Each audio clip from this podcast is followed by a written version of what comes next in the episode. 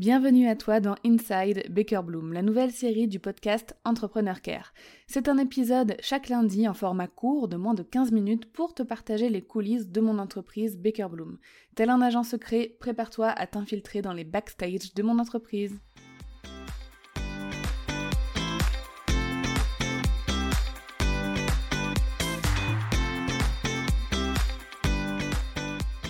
Clairement, je n'étais pas prête pour la montagne de travail que représentait la création de ce programme Campus Customer Care qui enseigne tout un métier.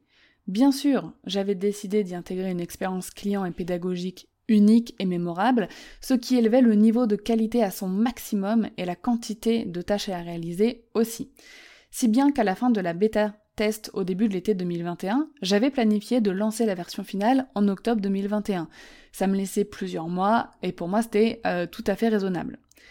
En septembre, vu le rythme auquel j'avançais, j'ai été dans l'obligation de décaler la sortie du campus à janvier 2021. D'ailleurs, aujourd'hui, au jour de la sortie de cet épisode, le lancement est terminé. Mais je te parlerai du débrief du lancement dans l'épisode d'Inside Baker Bloom la semaine prochaine. Entre-temps, Heureusement que mon bras droit est arrivé dans l'équipe car elle a pu reprendre beaucoup de tâches business que je faisais toujours, mais qui pouvaient être faites par quelqu'un d'autre. Mais même avec cette aide supplémentaire, avec un business qui grandit, il y a de plus en plus de choses à faire et je me retrouvais euh, bah voilà, à devoir régler des choses urgentes à la place de bosser sur le campus. Le campus, en fait, euh, passait après toutes les choses essentielles à faire pour faire tourner mon business. Et ça vraiment il y avait que moi qui pouvais le faire.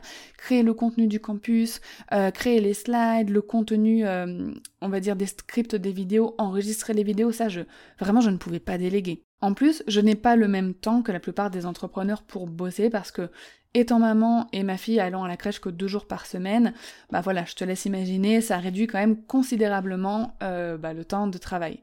Mon plus gros problème, euh, celui auquel j'ai été confrontée et qui m'a vraiment le plus euh, terrassé, comme je te disais, c'était la masse de travail à réaliser, en plus de tout le travail que j'avais déjà à faire euh, pour faire tourner mon business.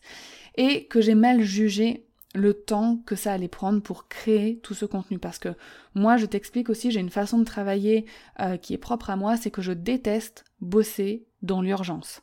Il y a beaucoup de personnes qui me disent ouais mais non on est beaucoup plus efficace quand on est sous la pression, quand on a une deadline proche, etc. On travaille jour et nuit mais on est hyper efficace. Moi ça ne marche pas. J'ai déjà essayé.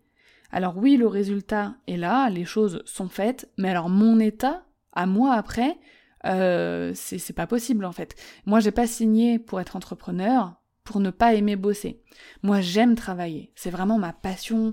Euh, travailler sur mon business, créer des formations, etc. C'est un plaisir pour moi. Mais c'est un plaisir quand j'ai le temps de savourer tout ce process de création. Moi, je réfléchis énormément. J'ai un côté aussi perfectionniste que j'assume et qui, dans mon domaine, je trouve est plutôt essentiel.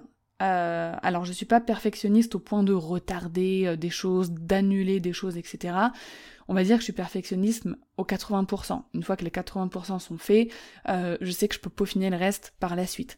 Mais voilà, j'ai quand même une exigence de qualité, et de par ma personnalité et de par le fait que bah voilà, moi j'enseigne aussi le customer care et ça en fait partie. Tout ça, ça a vraiment joué dans ce mauvais jugement de temps de travail pour la création du campus customer care. En soi, c'est pas grave hein, de retarder un lancement.